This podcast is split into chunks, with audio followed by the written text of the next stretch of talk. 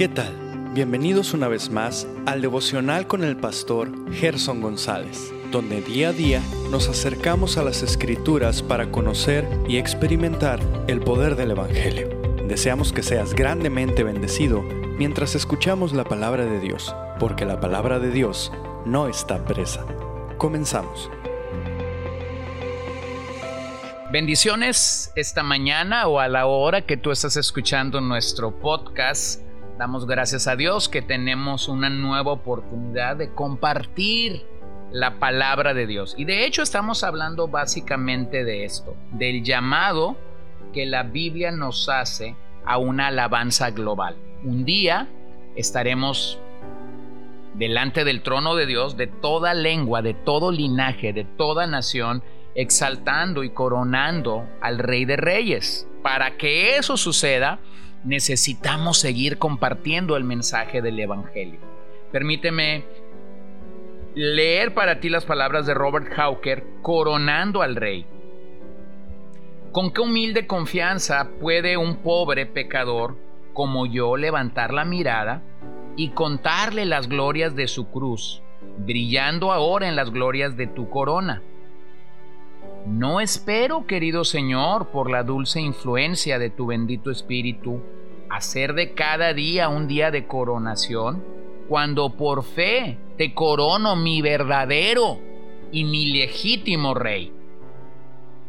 Debo llevar cada pensamiento y afecto de mi pobre corazón a la obediencia a ti Quiero inclinar la rodilla de mi corazón ante ti y con gozo santo confieso que Jesucristo es el Señor, para la gloria de Dios Padre. Amén. Bueno, ese es nuestro deseo, que Cristo sea coronado Rey en nuestras vidas día tras día.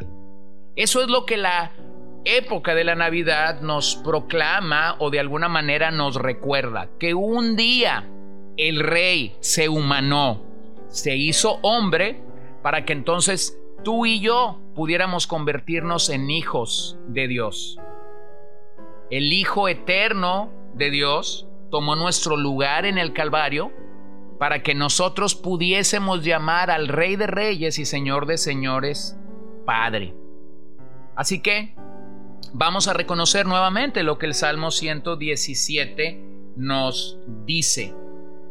Alabad a Jehová, naciones todas, pueblos todos, alabadle, porque ha engrandecido sobre nosotros su misericordia, y la fidelidad de Jehová es para siempre. Hemos dicho que este salmo destaca cuatro aspectos. Un llamado, y claramente hay un llamado a todas las naciones, a los gentiles y no solo a los judíos, a ser parte del pueblo de Dios. Un resumen, un propósito y una función del el pueblo que Dios está formando. Así que permíteme llegar a lo segundo, un resumen. ¿Un resumen de qué? Del Evangelio. Escucha lo que el Salmo dice.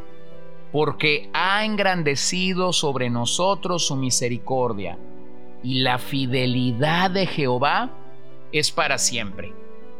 La palabra engrandecer su misericordia no solo significa grande en número o en tamaño, sino que también significa fuerte, poderosa, que prevalece sobre el pecado. Es decir, la misericordia de Dios prevalece sobre el pecado, sobre Satanás, sobre la muerte, sobre el infierno. Dios mismo hizo fuerte su misericordia sobre nosotros. Querido amigo, es por la misericordia de Dios que nosotros somos salvos somos salvos a pesar de nuestros pecados y aún sin merecerlo, su gran amor alcanza no solo para el pueblo judío, sino para toda la raza humana, como ya hemos dicho. Escucha lo que el gran predicador Juan Crisóstomo ha dicho. Se trata de un salmo profético, con una profecía referente a la iglesia que ha tenido su cumplimiento con la predicación del Evangelio por toda la tierra, el llamamiento de este salmo no es a una, ni a dos, ni a tres naciones en concreto, sino a toda la tierra y el mar por entero. Así que lo que tienes claramente aquí es un llamado global a la adoración.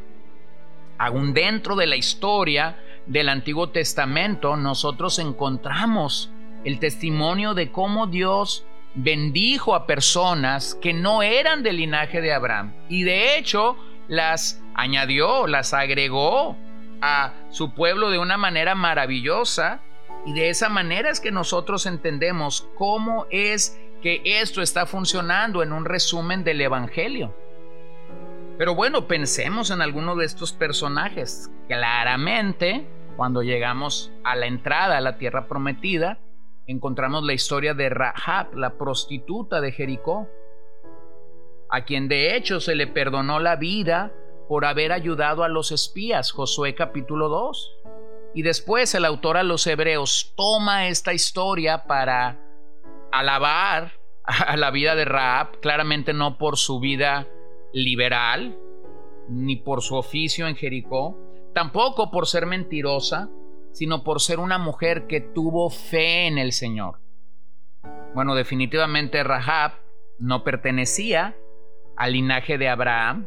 Los miembros de ese linaje no pudiesen haber creído lo que pasaría en el caso de Rahab. Pero el Señor no solamente le perdonó la vida, el Señor la trajo al campamento de Israel. Ella de hecho dejó atrás el campamento de Jericó para venir a ser parte del campamento de Israel y gozar de la gracia que Dios derramó sobre los israelitas a la entrada de la tierra prometida. Vemos la misma situación en el caso del rey de Tiro llamado Hiram, a quien Dios hizo rey, como dice segunda de Crónicas 2:11, por amor de su pueblo. Dice así este verso, entonces Hiram, rey de Tiro, respondió en una carta que envió a Salomón, por cuanto el Señor ama a su pueblo, te ha hecho rey sobre ellos. Escucha esa declaración claramente, por amor del pueblo. O lo mismo podemos pensar de la reina de Sabá, Primer libro de Reyes, capítulo 10. Aquella mujer que vino y escuchó la sabiduría de Salomón y de hecho alabó a Dios por esa sabiduría. Escucha lo que primer libro de Reyes, versículo capítulo 10, verso 9 dice, "Bendito sea el Señor tu Dios que se agradó de ti para ponerte sobre el trono de Israel, por el amor que el Señor ha tenido siempre a Israel."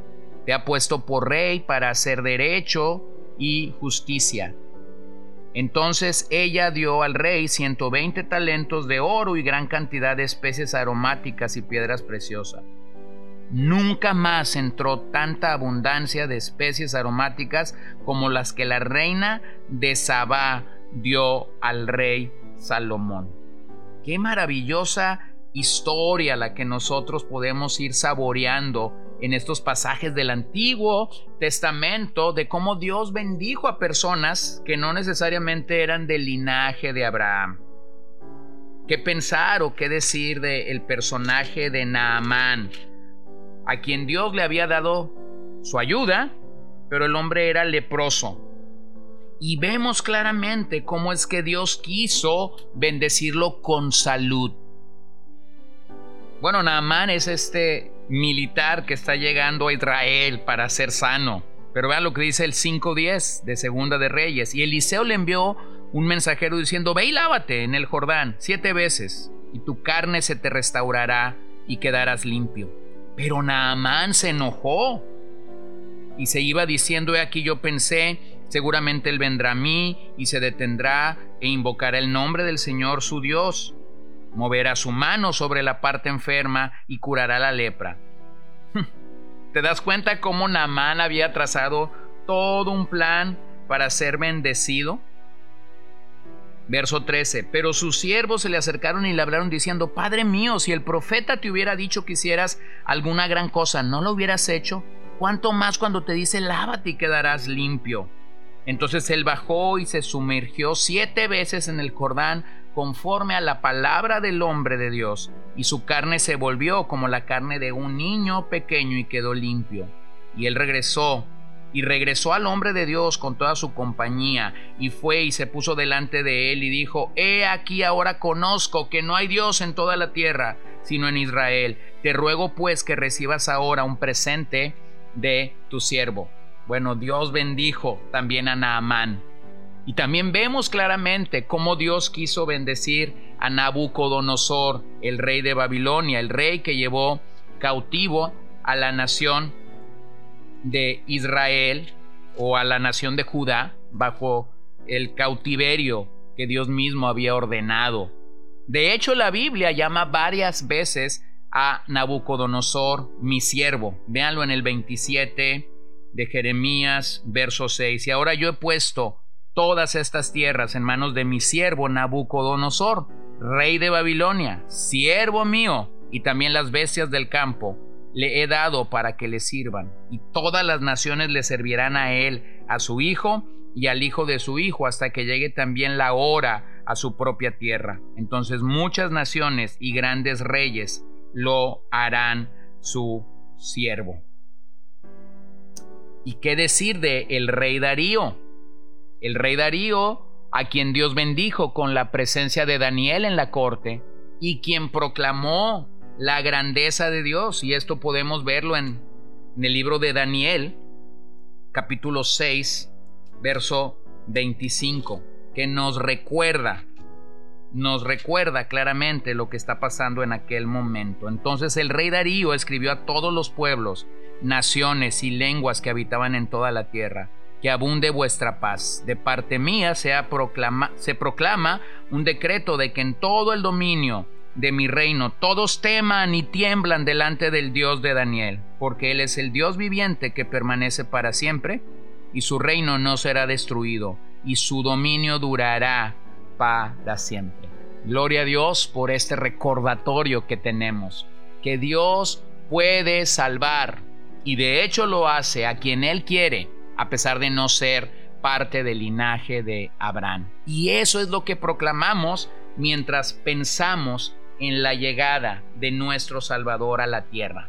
Eso es lo que debemos de celebrar mientras estos días transcurre, que el Hijo de Dios se humanó para poder rescatarnos, para poder salvarnos, sin importar tu sexo, sin importar lo que hagas, sin importar tu origen, sin importar lo que eres, lo que en dónde trabajas, cómo te sientes el día de hoy. Si tú crees que el Hijo de Dios es el salvador del mundo, puedes ser salvo. Y oro que esta mañana, oro que en esta ocasión tú puedas encontrar salvación si no la tienes. Padre bendito, te adoro en el nombre de Jesús. Te doy gracias este día por tu fidelidad y por tu amor y ruego que tú seas exaltado y glorificado entre nosotros.